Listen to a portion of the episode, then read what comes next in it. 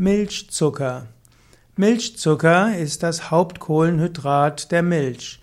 In der Kuhmilch ist 4,5 Gramm Milchzucker pro 100 Milliliter enthalten und in der menschlichen Milch ist 6 Gramm pro 100 Milliliter enthalten. Milchzucker ist aber, wird hergestellt aus Milch. Und Milch sollte man nicht zu sich nehmen.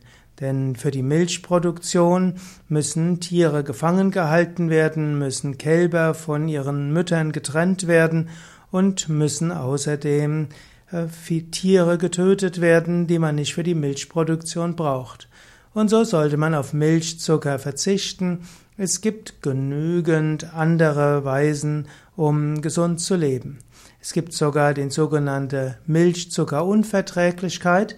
Nach manchen Schätzungen ist die Wahrscheinlichkeit, dass ein Mitteleuropäer eine Milchzuckerunverträglichkeit hat, also eine Laktoseintoleranz, so groß wie das Alter. Also die Hälfte der 50-Jährigen kann nicht wirklich Milchzucker abbauen, weil sie einen Laktasemangel haben. Und außerhalb der Europäer, zum Beispiel die Chinesen oder auch die Afrikaner, die haben genetisch bedingt noch eine höhere Wahrscheinlichkeit für Laktasemangel.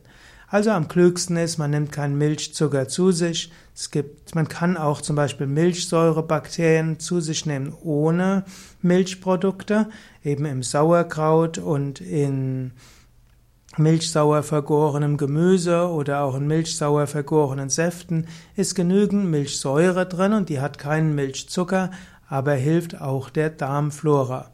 Man braucht also keinen Milchzucker zu sich zu nehmen, um nach einer Antibiotika-Behandlung die Darmflora wiederherzustellen.